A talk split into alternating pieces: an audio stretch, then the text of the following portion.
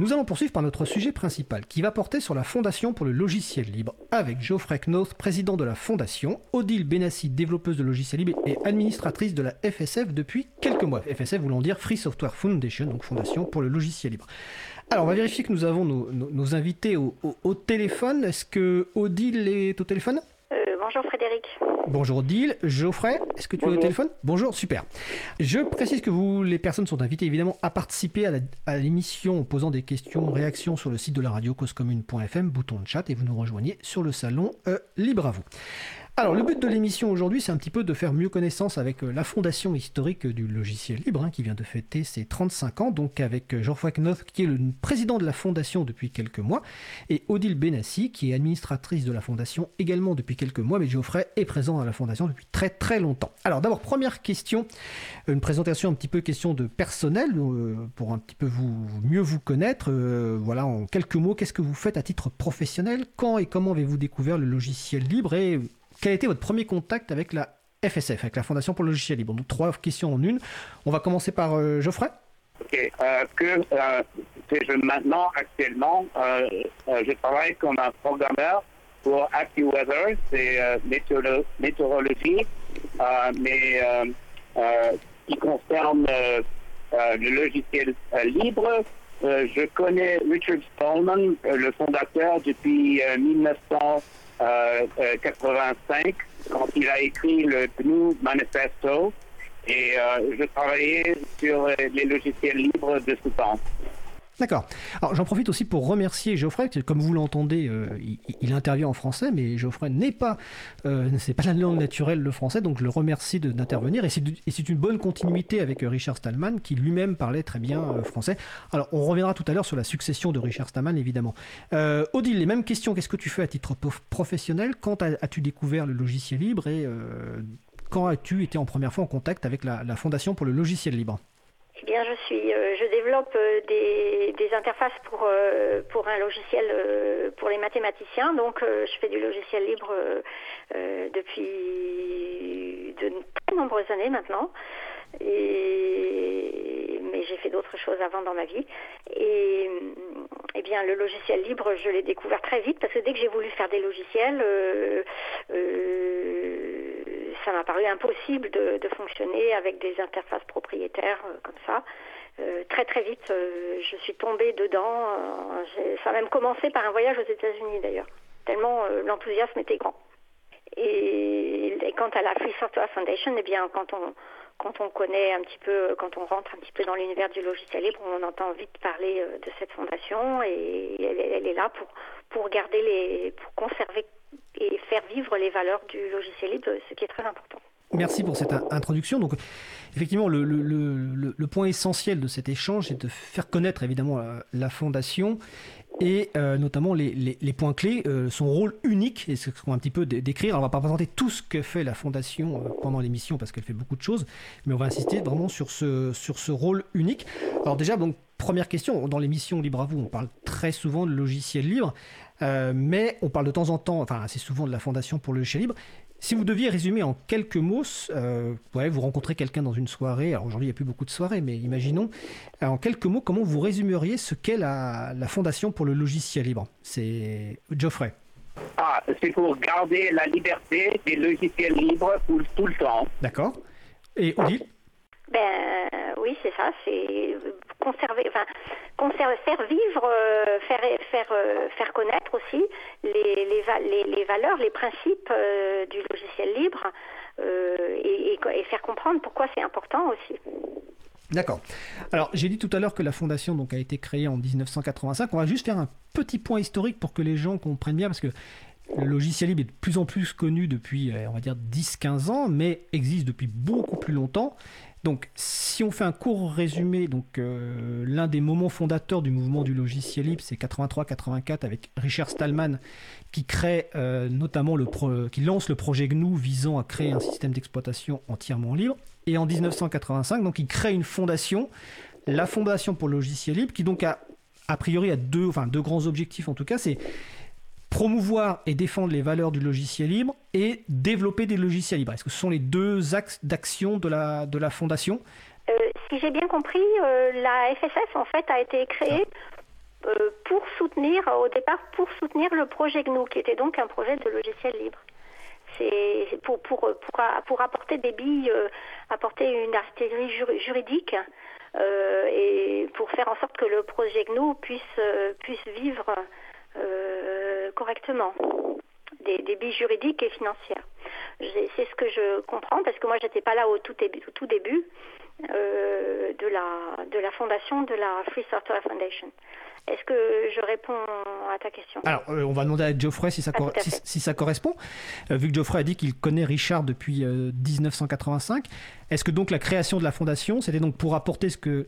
Alors, des billes juridiques, c'est-à-dire pour apporter un contexte juridique et du soutien pour le développement, notamment du projet GNU on a, on a des licences juridiques, juridiques si c'est votre question. Oui. Le licence GNU et copyleft. Odile, vous pouvez expliquer euh, quelles sont les licences? Euh, Oui, c'est la, la FSF qui a, qui a créé les qui a créé les licences, euh, la GPL, la GNU Public License, qui est, qui est la, licence libre la plus employée. Euh, donc euh, c'est de cette manière sans doute que, euh, que la FSF a, contribué à, à, solidifier le projet GNU, mais aussi en, cherchant des fonds, des, de l'argent pour, pour que le projet GNU puisse continuer à exister. D'ailleurs, la FSF fournit des moyens à, à, pas mal de, de projets de ce genre. D'accord. Alors, vu qu'on parle de l'aspect juridique, on va rester sur cet aspect quelques minutes, même si après on va revenir sur les, campagnes actuellement menées par la FSF, mais c'est intéressant que, les gens comprennent. Euh, Geoffrey a utilisé le mot euh, copyleft, euh, qu'on traduit généralement en France par gauche d'auteur, parce que c'est un jeu de mots avec droit d'auteur.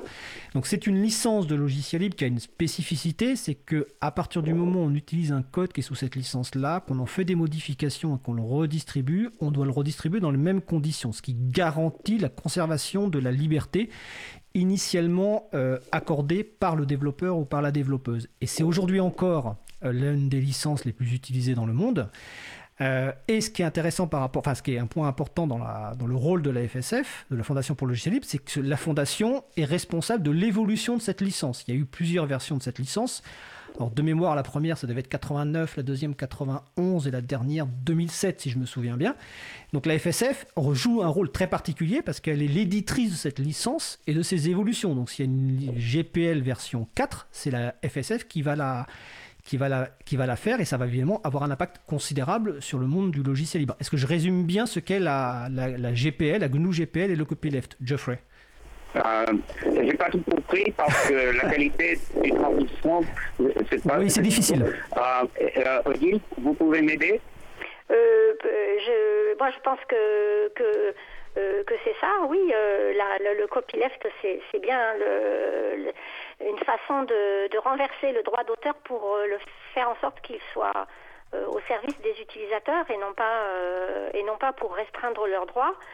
Euh, donc euh, la FSF est, responsable dès le départ de, l'établissement de cette euh, licence GPL et de son évolution et également de la faire, respecter. C'est-à-dire qu'il faut de temps en temps faire des courriers ou même des procès à des entités qui ne respectent pas la licence. Oui, c'est ce qu'on appelle le travail de mise en conformité comme il y a une obligation euh, lorsqu'on redistribue, comme je l'ai expliqué, effectivement, il y a généralement les gens respectent cette obligation, mais il y a toujours des gens qui, décident de ne pas le faire. Et donc, un, une des actions de l'équipe juridique de la FSF, alors je pense que c'est, si je me souviens bien de mémoire, Donald Robertson qui s'occupe de ça au, sein de la FSF, est en charge de faire respecter euh, son fonctionnement de la, de la GNU GPL, donc des libertés, euh, principalement par la discussion avec les, gens qui ne, se, qui ne respectent pas la licence et éventuellement euh, avec des poursuites si nécessaire. Donc c'est un rôle très important. Et donc il y a une, est-ce qu'il y a une équipe juridique au sein de la FSF ou, est-ce qu'il y a enfin, même une seule personne qui, qui s'occupe de cette mise en conformité? Oui, oui, oui. Euh, oui, on a ça dans la fondation. Oui. Alors j'ai une question. comment ça, ça fonctionne? Est-ce que c'est des gens qui vous contactent ou est-ce que c'est vous qui vous rendez compte qu'ils qu'il y a peut-être un problème quelque part avec... Les deux. Les deux Les deux. D'accord. Et est-ce qu'il y a beaucoup de, sans rentrer forcément dans les détails, est-ce qu'il y a beaucoup de caps dans la, par an que vous traitez? Ça dépend. de temps en temps, oui. Est-ce qu'il y en a combien il y en a chaque année de cas à peu près? Oh, des dizaines. Plusieurs dizaines. Ah oui, c'est quand même, quand même beaucoup. Bon, c'est un sujet très juridique, donc on va pas rentrer dans le détail. Et comme je l'ai dit dans une précédente émission, on va refaire en 2021 une, une émission sur la partie euh, licence logiciel libre avec notamment euh, Olivier Hugo, qui a eu déjà, avocat français, qui a déjà traité des, des, mises en conformité euh, de la GNU GPL dans le droit, enfin par rapport en France. Donc on rentrera dans le détail à ce moment-là. Mais c'était important d'aborder ce point-là, ce rôle essentiel. Donc voilà, dans les licences libres, il y a une licence particulière qui est aujourd'hui, je pense, là encore la plus utilisée. Donc c'est la GNU GPL. La fondation est l'éditrice de cette licence, donc responsable de ces évolutions. Et elle a une équipe qui fait en sorte que les gens respectent cette licence quand des gens ne veulent pas la respecter. Avec l'objectif, c'est la liberté des utilisateurs et utilisatrices. Est-ce que tu voulais rajouter quelque chose, Odile? Juste une petite chose au sujet des licences. La GPL est effectivement la, licence la plus utilisée. C'est pas la seule possible. D'ailleurs, la FSF a euh, le, ou le projet GNU a, édite une liste de licences avec des commentaires sur chacune des licences parce qu'il y a effectivement toute une panoplie de, licences possibles. Euh, certaines sont plus ou moins recommandables parce qu'elles sont faciles à utiliser ou parce qu'elles sont euh, ou pas du tout faciles à utiliser ou dangereuses pour certaines raisons ou au contraire très bonnes et ça euh, c'est bon de lire euh, la, liste des licences qui est publiée par le projet GNU pour se faire une idée. Alors c'est une excellente remarque parce que effectivement il y a beaucoup de licences dans le monde du logiciel libre quand on emploie le terme licence libre en fait ça veut pas dire grand chose hein, parce qu'il y en a beaucoup avec des impacts différents et donc les personnes qui sont intéressées pour savoir si une licence est vraiment libre et quelles sont les conditions de son utilisation vont sur le site de gnu.org. Il y a une liste de licences reconnues comme libres et aussi une liste de licences reconnues comme non libres. Donc voilà, ça c'est pour les gens qui, sont intéressés par ce sujet-là. Mais on reviendra en, détail en 2021 sur, ce, sur cette thématique, on va dire, juridique qui est, euh, qui est passionnante mais qui est complexe, mais en tout cas qui, qui est importante pour les personnes qui développent euh, des logiciels libres. Donc là, c'est un, des rôles de la, de, la fondation et c'est un rôle historique. Hein, euh, comme je le dis, la, GNU GPL, je pense que la première version, ça devait être 89, mais on, vérifiera. évidemment, on mettra les références sur le site de la radio et sur le site de l'April, hein, causecommune.fm et april.org. Donc on va revenir euh, sur d'autres activités de, de, de, la FSF. donc la FSF a des campagnes parce que le but, c'est euh, la promotion et la, sécurisation des libertés informatiques pour tous et toutes. Et donc la Fondation mène des campagnes. Donc on va aborder quelques campagnes de la Fondation, et je renvoie évidemment sur le site de la, de la FSF pour l'ensemble des campagnes. Donc le site, c'est fsf.org, hein, comme Free Software Foundation. On va commencer par commencer une petite campagne, euh, enfin une petite campagne, hein, par, un thème qui est, euh, qui est important, qui est celui des sites web et du code JavaScript qui n'est en général pas libre. Donc Jeffrey, est-ce que tu peux nous expliquer déjà un petit peu euh, ce que c'est que JavaScript et quel est le problème que pose euh, ce code JavaScript qui n'est pas libre? Euh, La campagne JavaScript libre, Free JavaScript, est un effort continu pour persuader les organisations de faire fonctionner leur site web sans exiger que les utilisateurs exécute des logiciels non libres. Voilà, mais c'est quoi JavaScript? Il faut que l'utilisateur a le droit de changer, d'examiner le code source et de comprendre ce qui, euh, ce qui se passe dans son ordinateur et dans son euh, browser. Oui, parce qu'il faut, il faut, euh, il faut commencer peut-être par, par préciser que quand on fait tourner un site sur son ordinateur, quand on visite un site web euh, sur Internet, eh bien, euh, on utilise un navigateur, un logiciel qui s'appelle un navigateur, et, le, site, d'une manière générale, maintenant, la plupart des sites font tourner du code sur votre ordinateur. C'est du code JavaScript. Et donc, ce code, vous ne voyez pas ce qu'il fait, vous ne voyez pas euh, ce qui se passe, vous ne voyez pas qui l'a écrit, ni rien du tout. Et quelquefois, vous ne pouvez même pas lire ce code. Euh, si vous le souhaitez. Tellement il est plus ou moins caché. Euh, et il peut faire toutes sortes de choses, ce code. Euh, la FSF a mis en évidence le fait que le, le, le code JavaScript pouvait savoir vous reconnaître à la façon dont vous tapez au clavier. vous pouvez avoir des informations sur vous et, vous reconnaître sur cette, cette manière de, de, taper.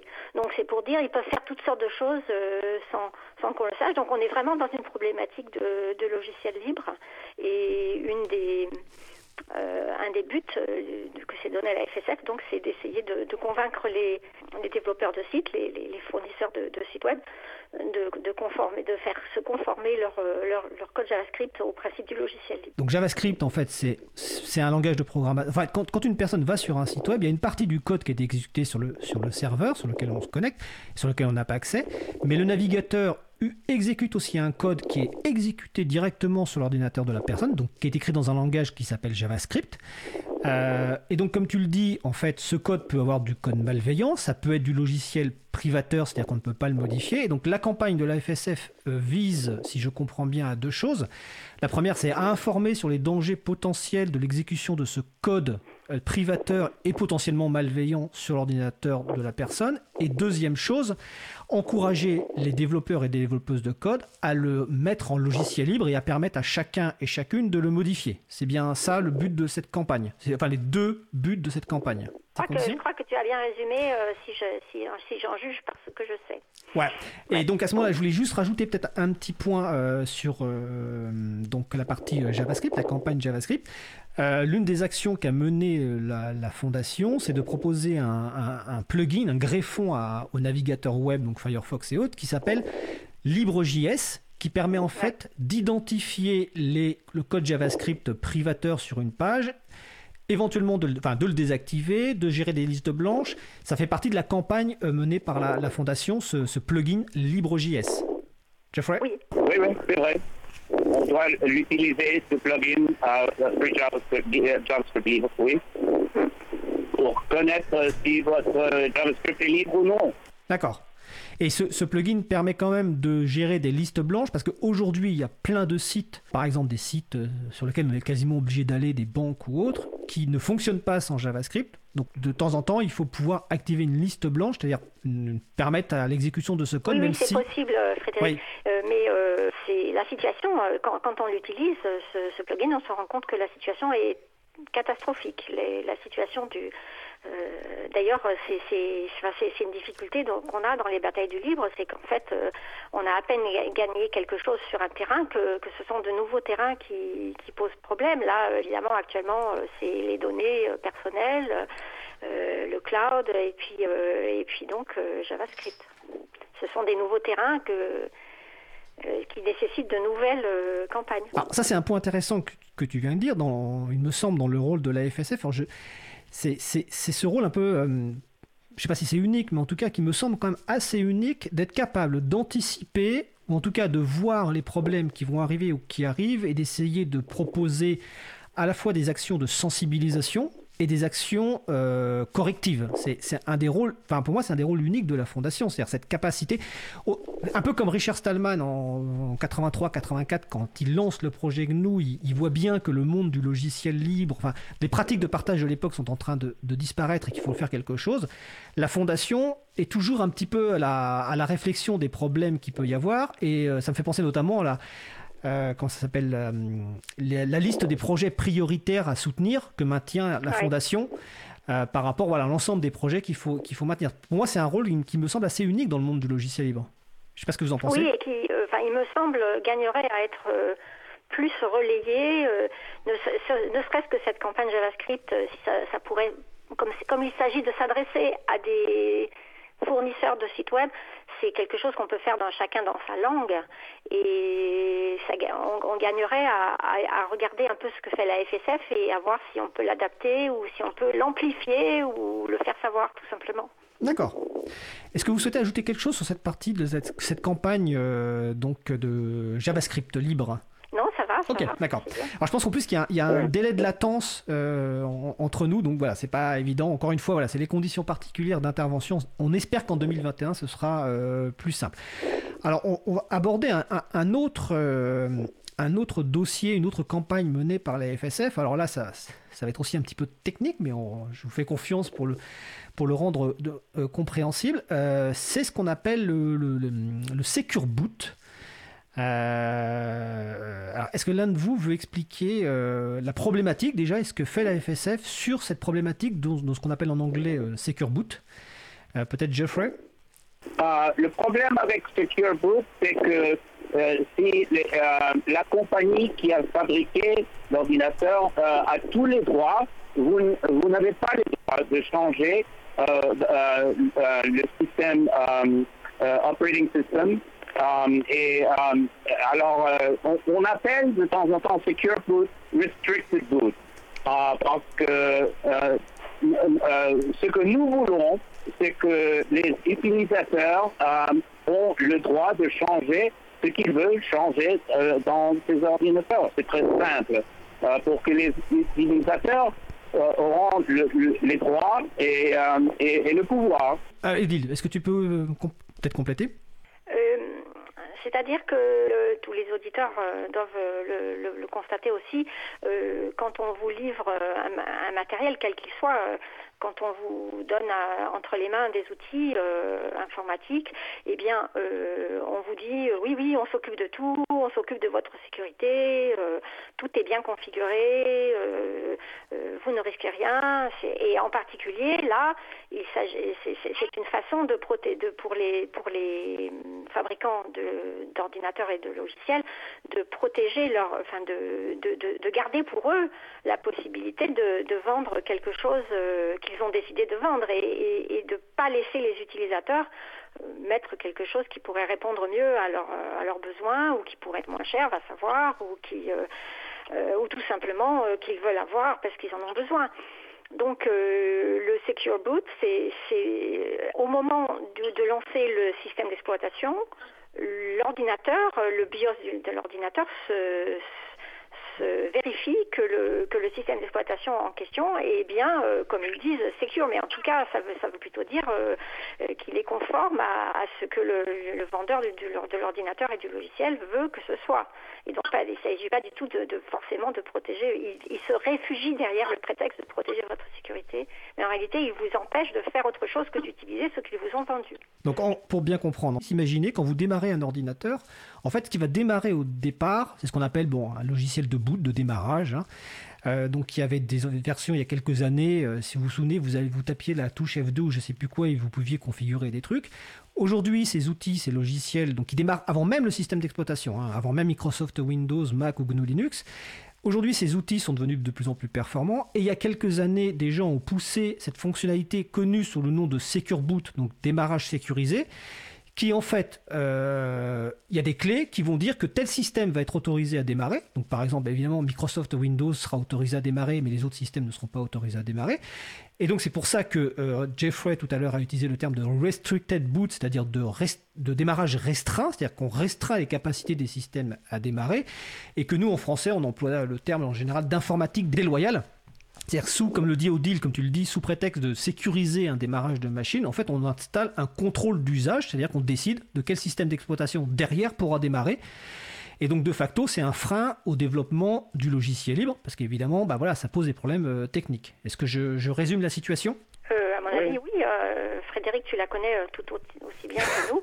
Et, mais ce qui est peut-être intéressant, c'est de savoir ce que, ce que la FSF fait en ce moment. Et en fait, ils sont en train de faire des choses pour compléter, euh, enfin il y a déjà tout un dossier qui est disponible sur le site fsf.org, mais ils sont en train de, de faire tout, de, tout un travail euh, technique pour euh, améliorer ça. Je ne sais pas si Geoffrey peut nous en donner la primeur peut nous expliquer ce qu'elles sont en train de faire On a des efforts chaque an d'améliorer la situation parce que ça change chaque an. Oui. Alors en fait, dans les le, la documentation et le euh, sur, sur, la, sur la question du, du démarrage en question. D'accord. Et donc, si je me souviens bien, une des actions, c'est de développer des alternatives à ces fameux outils de démarrage, et notamment de développer euh, LibreBoot, qui serait une version euh, voilà respectueuse des libertés des utilisateurs et des utilisatrices, et qui serait qu'on pourrait potentiellement installer sur des ordinateurs et qui pourrait même être euh, préinstallé sur des ordinateurs du commerce. Est-ce que ça fait partie des, des objectifs, enfin, du travail de la, de la FSF de proposer une alternative euh, à ce Secure Boot? Oui, bien sûr.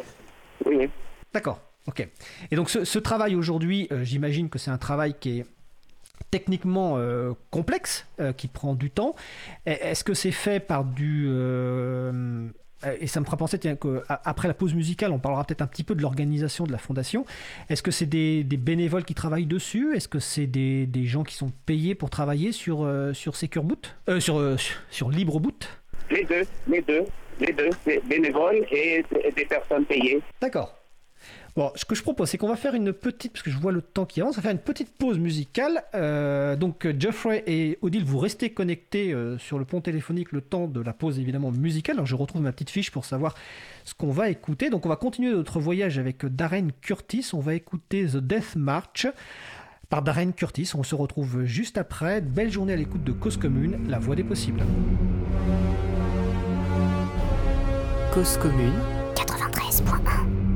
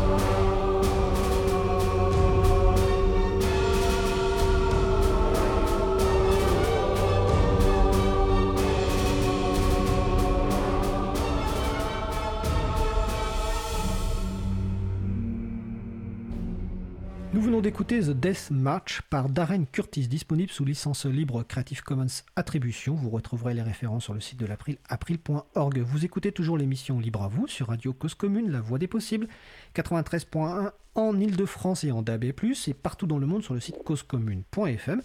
Nous allons poursuivre notre sujet principal qui porte sur la Fondation pour le logiciel libre, Free Software Foundation, fsf.org, avec Geoffrey Knowth, président de la Fondation, et Odile Benassi, administratrice de la Fondation. Juste avant la pause musicale, nous parlions de campagne de la Fondation. On va, poursuivre. On a parlé donc de la campagne sur les JavaScript privateurs et le plugin LibreJS. Euh, on a parlé également de la problématique de Secure Boot, donc euh, cette informatique déloyale qui contrôle le démarrage de vos systèmes d'exploitation, de vos ordinateurs. Et on va continuer sur les campagnes. Euh, et après, on reviendra un petit peu sur le fonctionnement de, la fondation et puis d'autres questions sur le, conseil d'administration. Mais on va rester un petit peu dans la, partie matérielle.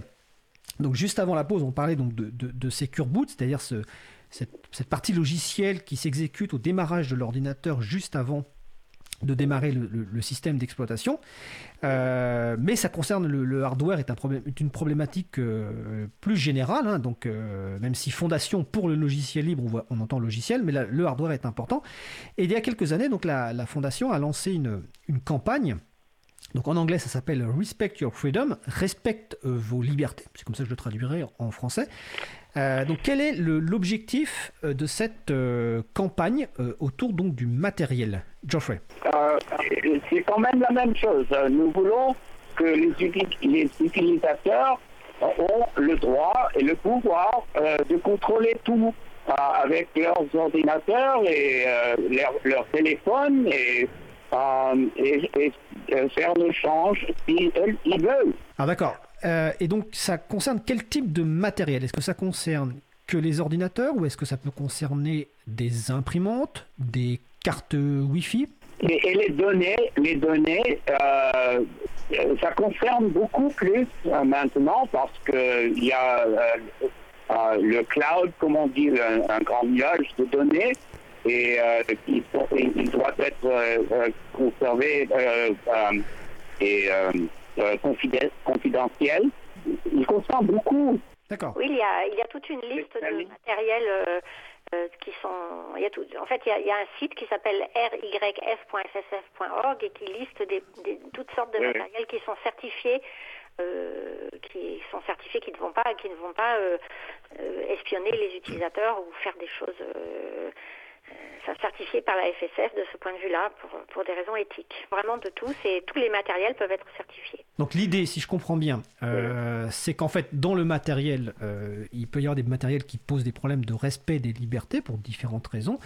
Et donc le travail de ce de Respect Your Freedom, c'est une sorte de certification vous prenez du matériel, ou en tout cas un certain nombre de matériel, vous vérifiez que par rapport à ce qu'il contient, par rapport aux, aux parties logicielles qu'il peut contenir, ça respecte les libertés, et dans ce cas-là, si ça respecte les libertés, ce, cette certification est accordée, et sinon vous travaillez avec l'entreprise ou les personnes qui, développent ce matériel pour améliorer les choses. C'est un travail d'amélioration continue, c'est ça? Euh, Oui, et puis euh, si, je vois bien, euh, les, fabricants peuvent demander la certification. Alors ça peut être un, et ça peut être un, être un critère d'ailleurs de, choix. Parce que je vois par exemple, alors c'est marrant parce que je vois que j'ai alors je vais, euh, on va parler un peu technique, en tout cas de pas, technique, mais les, coulisses de l'émission Libre à vous. Donc là, en régie, il y a, Patrick qui utilise euh, un laptop sur lequel en fait euh, la carte Wi-Fi interne ne peut pas fonctionner avec des, des, des, firmware, enfin un micro logiciel libre. Et donc pour cela, pour, pour qu'il puisse quand même avoir du Wi-Fi sur ce laptop, qu'est-ce qu'on fait? On a commandé une clé USB Wi-Fi. Et ce qui est marrant, c'est que c'est celle que je vois, enfin c'est l'une de celles que je vois sur Respect Your Freedom, la clé euh, wireless G USB adaptateur toute bleue. Euh, donc on branche en USB qui nous permet d'avoir du Wi-Fi et sur lequel il y a du micro logiciel qui est libre, en tout cas qui est compatible euh, libre. Et donc c'est et, c'est aussi pour ça qu'on a choisi cette clé, c'est parce qu'elle est certifiée. Alors je ne sais plus si on l'avait comme vu sur le site de l'FSF ou autre, mais en tout cas, elle est certifiée fonctionner dans un environnement qui respecte les libertés des utilisateurs et des utilisatrices. Donc c'est un peu le but de cette euh, certification. Je crois, et d'ailleurs, je crois que c'est vraiment un, un problématique très importante parce que la plupart des gens que vous connaissez qui vous leur dites euh, mais donc euh, arrêtez donc de vous embêter avec toute cette publicité et avec tous ces trucs qui fonctionnent pas et qui sont lents, etc.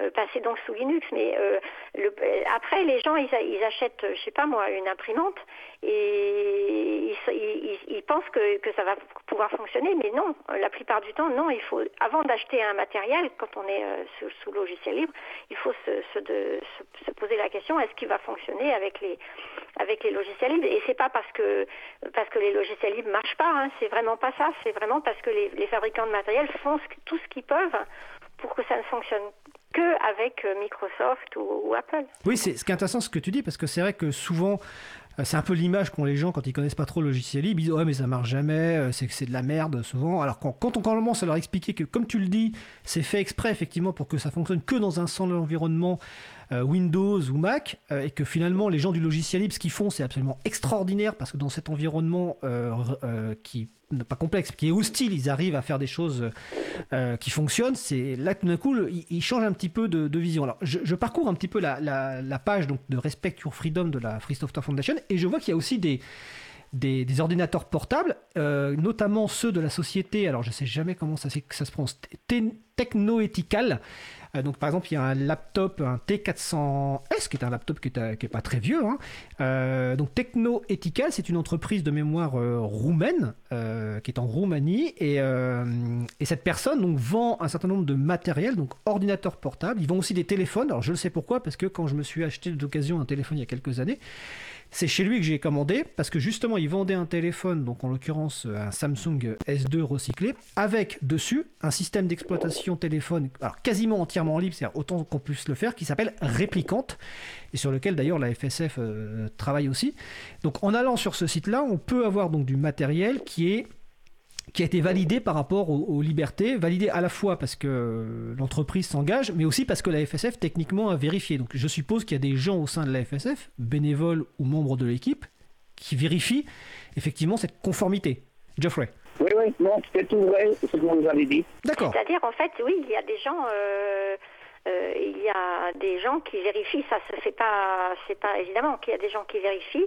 Et est-ce qu'ils sont bénévoles ou est-ce qu'ils sont euh, salariés, payés pour euh, pour ce travail, Geoffrey? La, la majorité sont bénévoles. La majorité sont bénévoles. D'accord. On peut payer, on paye. Si, un, si, un, un projet très sérieux, on peut payer mais la majorité de ces projets sont bénévoles. D'accord, mais c'est important parce que la place des bénévoles, effectivement, est, fondamentale. Mais donc la FSF peut aussi, euh, en cas de besoin ou de projet important, participer à un financement, comme elle l'a fait dans de nombreuses occasions. Il faut se souvenir que la FSF est à l'origine de nombreux projets du logiciel libre, hein, euh, quand il y a eu un besoin. Donc ça, c'est important de, le préciser. Donc on encourage les gens à aller voir donc euh, ce site. Donc c'est Respect Your Freedom, donc respecte vos libertés. Donc c'est ryf.fsf.org sur lequel vous allez trouver donc du matériel certifié. Et on peut imaginer évidemment qu'il y aura de plus en plus de matériel euh, certifié euh, euh, Respect Your Freedom dans, dans l'avenir et qui va faciliter en fait le choix de ce matériel. Parce que comme tu le disais, Odile, l'une des difficultés quand on achète du matériel, c'est d'être sûr qu'il va fonctionner pleinement avec un système GNU Linux. Tu parlais des imprimantes, bah, les imprimantes c'est aussi un monde qui est très hostile pour, le, pour, pour nous. Et donc c'est toujours très agréable quand il y a des sites qui disent, bah voilà, là, ça va fonctionner parce qu'on a testé, ça va fonctionner en plus en 100% logiciel libre, parce que des fois ça peut fonctionner, mais en installant du logiciel privateur, hein, ce qu'on appelle des micro-logiciels. Alors des fois, bah, il n'y a pas tellement le choix pour certaines personnes, mais euh, si on peut l'éviter, je prenais tout à l'heure l'exemple de, la carte Wi-Fi, hein, le fait de, de mettre un, une, clé USB Wi-Fi, ben, ça nous, apporte de la liberté, mais c'est vrai que c'est moins pratique que d'avoir la carte euh, directement à l'intérieur. Euh, voilà, mais il faut. Euh, la liberté demande des fois des, efforts, enfin demande souvent des efforts. Donc ça c'est une campagne autour du, matériel. Est-ce que vous voulez ajouter quelque chose sur cette partie matérielle? Non, c'est bon Ok. Ça a l'air. Ça a l'air, ok.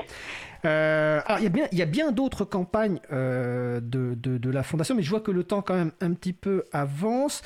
Euh, j'ai vu que la, fondation, alors ça c'est quelque chose, je ne sais pas si on rentre ça dans, dans, les, dans les campagnes, mais c'est assez récent. J'ai vu que la fondation faisait des vidéos. Euh, alors j'ai vu hier une vidéo euh, autour d'une dystopie avec une scientifique qui aurait pu faire une découverte magnifique, révolutionnaire dans la science si jamais elle avait été autorisée à pouvoir partager ses recherches et à utiliser et modifier le code d'un logiciel, alors qu'en fait, dans la réalité, c'est un logiciel privateur avec un accord de non-divulgation, donc c'est une vidéo de 2-3 minutes, hein, et j'ai vu que c'est pas la première, hein, il y en a d'autres. Est-ce que c'est un nouvel axe d'action de la Fondation de faire des vidéos courtes de sensibilisation autour de la question des, libertés informatiques? Oui, oui, euh, euh, ça commence ce temps. On, fait beaucoup de vidéos maintenant euh, on, fera, on, nous ferons de plus. Et pour faire ces vidéos, vous les faites, euh, vous les faites comment? Vous, vous, avez fait appel à quelqu'un qui, qui, qui, euh, vous les faites tout en interne ou vous avez quelqu'un avec qui vous travaillez dont le métier justement c'est de faire ce travail de vidéo? Parce que c'est des vidéos qui sont bien faites. C'est, enfin, c'est pas évident de faire une vidéo pédagogique, compréhensible. Donc comment vous le, comment vous le faites? Ce sont des bénévoles qui nous donnent des vidéos et nous les aimons sont des bons idiots. D'accord. Ah donc c'est fait unique, c'est fait, c'est des bénévoles qui vous proposent ça et, qui, qui, font les vidéos en fait. Mais il y, y a, un service de communication assez, assez important euh, à la FSF. Ce sont des, ce sont des salariés et je crois que ça passe par là aussi. Oui. D'accord, oui, effectivement. Oui, c'est ça. Exactement. Merci Odile. Alors justement, bah tiens, vu que tu en parles Odile, euh, on va parler un petit peu de l'organisation parce que je ne veux pas oublier euh, d'en parler. Euh, donc la, FSF aujourd'hui, c'est une donc il y a des bénévoles au, sein du conseil d'administration et il y a une équipe salariée, une équipe de mémoire d'une dizaine de personnes. Euh, quels sont les, différentes, on va dire les différents, enfin les différents pôles? Ces salariés, ils s'occupent de quoi? Est-ce qu'ils s'occupent d'administration système? Est-ce qu'ils s'occupent de communication, comme vient de le dire Odile, de campagne? Oui, déjà ces deux choses-là, oui. Et puis il y, a des juristes. Mais euh, je, de mémoire, je ne sais pas. Geoff, tu, tu sais exactement? Non, non, c'est, euh, ils font tout. Ils, travaillent très bien, ils organisent euh, des campagnes. Ils font beaucoup. Oui, enfin, c'est, forcément, c'est, une, c'est, une association assez importante. Hein. Il y a beaucoup d'adhérents et, et, et, pas mal de salariés. Donc il y a, il y a, il y a un aspect administratif aussi qui n'est pas négligé. il y a effectivement des, serveurs à faire fonctionner, des logiciels à, mettre en place, à, développer. Et puis il y a donc le, service des campagnes. Donc je parlais de service de communication, mais c'est au-delà de ça, c'est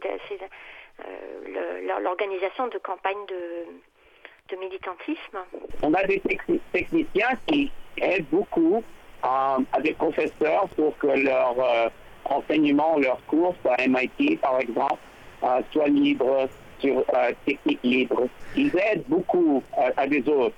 D'accord intéressant. Alors, sur le site de la FSF, donc, il, y a, le, il y a la liste de, des membres de l'équipe euh, donc salariés de la FSF, et effectivement, il y a plus d'une dizaine de personnes, j'ai l'impression qu'il y en a 13. Et effectivement, donc, comme le dit euh, euh, Jeffrey et Odile, donc il y a des gens qui font la partie technique, parce qu'évidemment, euh, la FSF, le projet GNU, c'est des, serveurs à maintenir. Euh, même pour les campagnes, il y a des choses à faire, donc il y a une partie technique. Euh, tu disais, Odile, qu'il y avait une partie au niveau des licences. Je vois qu'effectivement, il, y a deux personnes au moins qui s'occupent de la partie licence. Donc, explication sur les licences. Est-ce qu'on parlait en début d'émission sur la mise en, conformité par rapport notamment aux licences GNU GPL Il y a des gens qui sont de l'équipe euh, comment s'appelle de campagne, ce que tu disais euh, tout à l'heure, Odile. Donc, on a notamment eu récemment le plaisir de travailler avec, enfin, d'échanger avec euh, Zoé. et puis Greg, notamment dans le cadre de la, des festivités des 35 ans de, de, la fondation.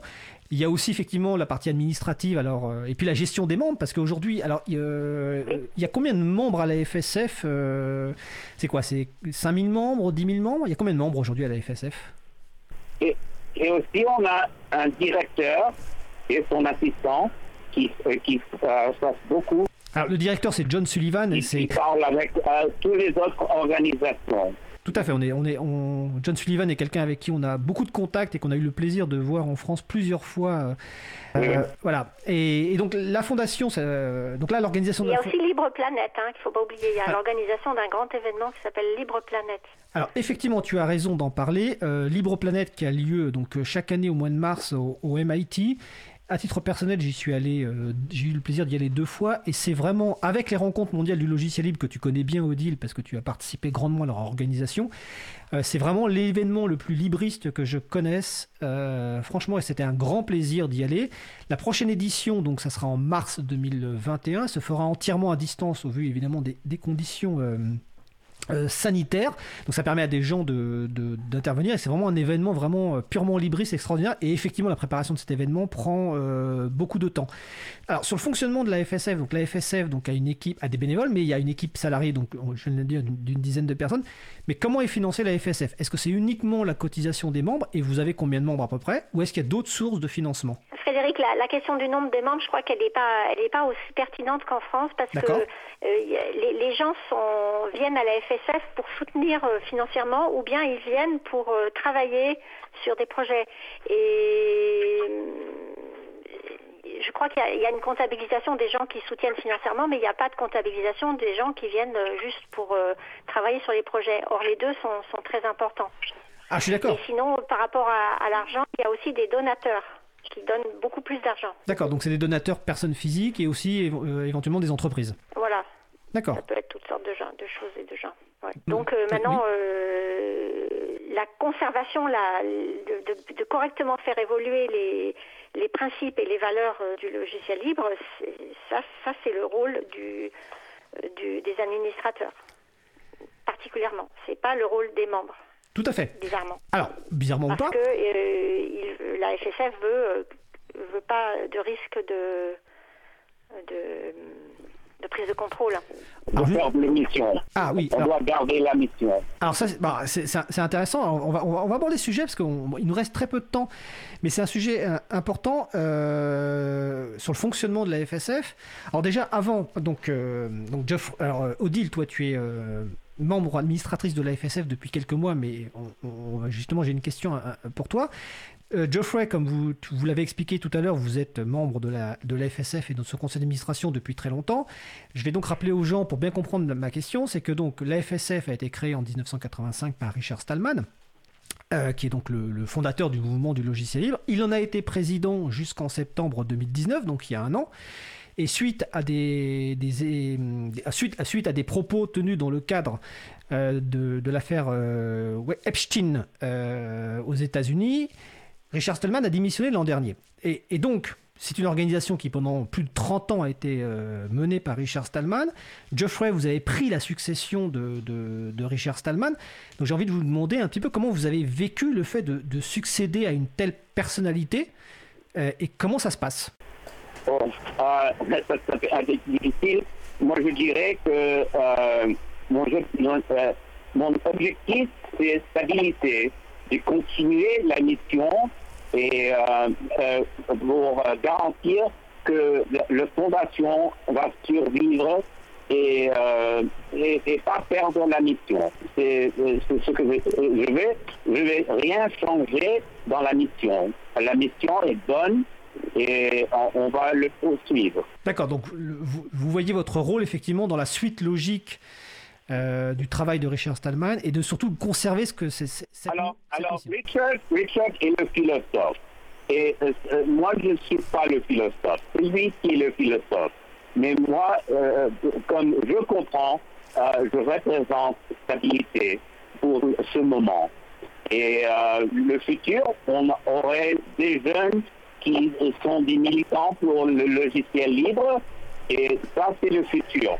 Mais pour maintenant, je crois que je suis stabilité. Euh, euh, c'est très simple, c'est pas trop compliqué. D'accord, ok. Donc Richard, le philosophe, vous la stabilité et conserver la mission. Odile, donc toi tu as intégré la, fondation en tant qu'administratrice récemment. Bah, j'ai un peu envie de te poser la même question. Comment tu as, tu, tu as vécu cette... en plus tu es la première européenne a intégré le conseil d'administration de, de, la fondation. Hein. Comment tu as vécu ça, en fait? Alors, sans évidemment...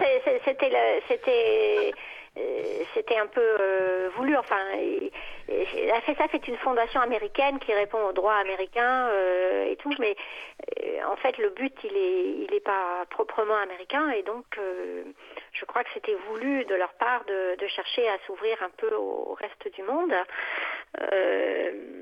voilà. Et sinon, on fonctionne quand même de manière de manière collégiale. Hein. Euh, euh, et Richard, il est, Richard Salman est, euh, là aussi pour, pour, le travail, pour travailler avec nous. C'est pas la, il n'est pas sorti de la fondation. Alors, je vais revenir sur Richard donc juste après, parce que je voulais juste finir sur ton, ton, ton ressenti personnel.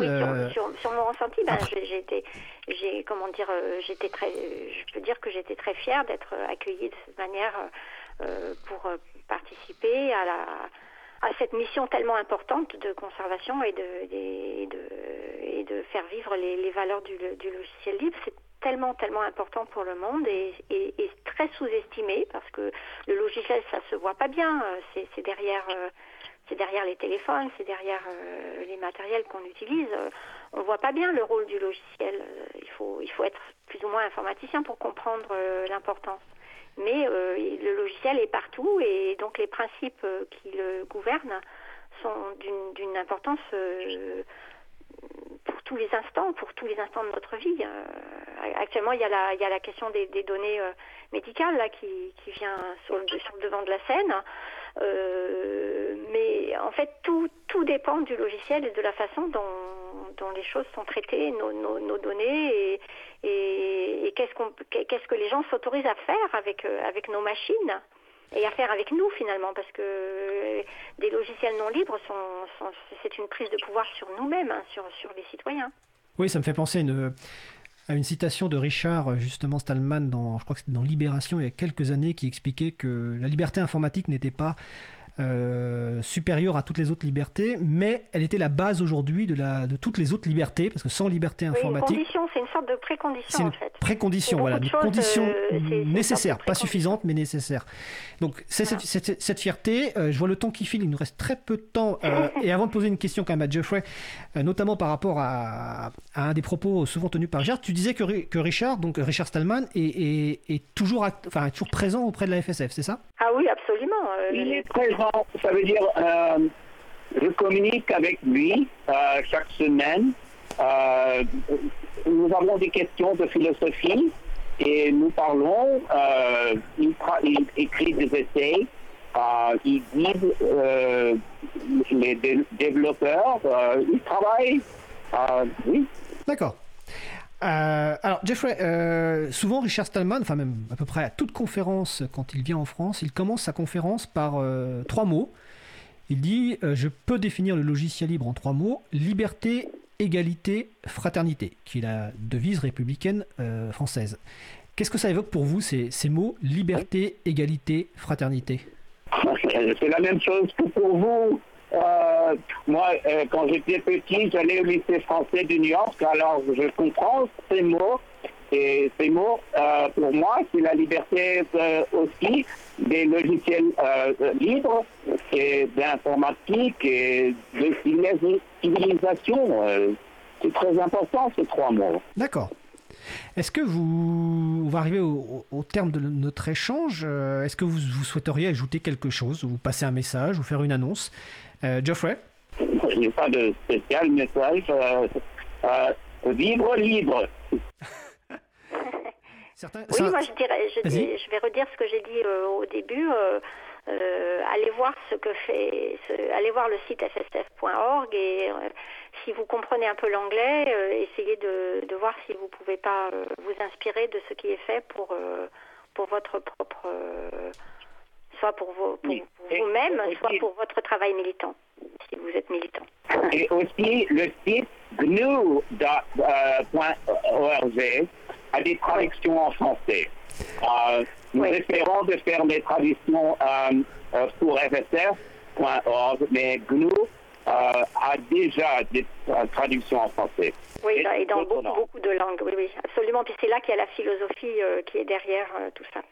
Alors exactement, gnu.org. Alors et ça tombe bien parce que Patrick qui est en régie aujourd'hui, donc qui est bénévole à l'April, est également bénévole au sein de notre groupe de travail qu'on appelle TradGNU, qu'on a créé en 1996 lors de la création de l'April, et qui est justement en charge de la traduction de gnu.org en français. Donc Patrick est l'un de ceux qui traduit en français euh, gnu.org. Donc effectivement, allez voir aussi le site gnu.org sur la partie philosophie, fsf.org sur les campagnes, il y a des parties qui sont en, français, la lettre d'information. Euh, gnu.org pour les licences aussi. Pour les licences. Il y a la lettre d'information mensuelle de la FSF qui est disponible en anglais et également en français parce qu'on l'a traduit en français et je crois aussi en, espagnol. Mais en tout cas, euh, malgré les conditions euh, techniques un petit peu difficiles, euh, Geoffrey Knoth et Odile Benassi, je vous remercie d'avoir participé donc à cette émission de présentation de la Fondation pour le logiciel libre. On essaiera d'en refaire une en 2021 mais dans des conditions meilleures avec sans doute d'autres outils pour éviter les problèmes techniques. En tout cas, je vous remercie de votre contribution, de votre intervention. Je remercie grandement Geoffrey d'être intervenu euh, en français.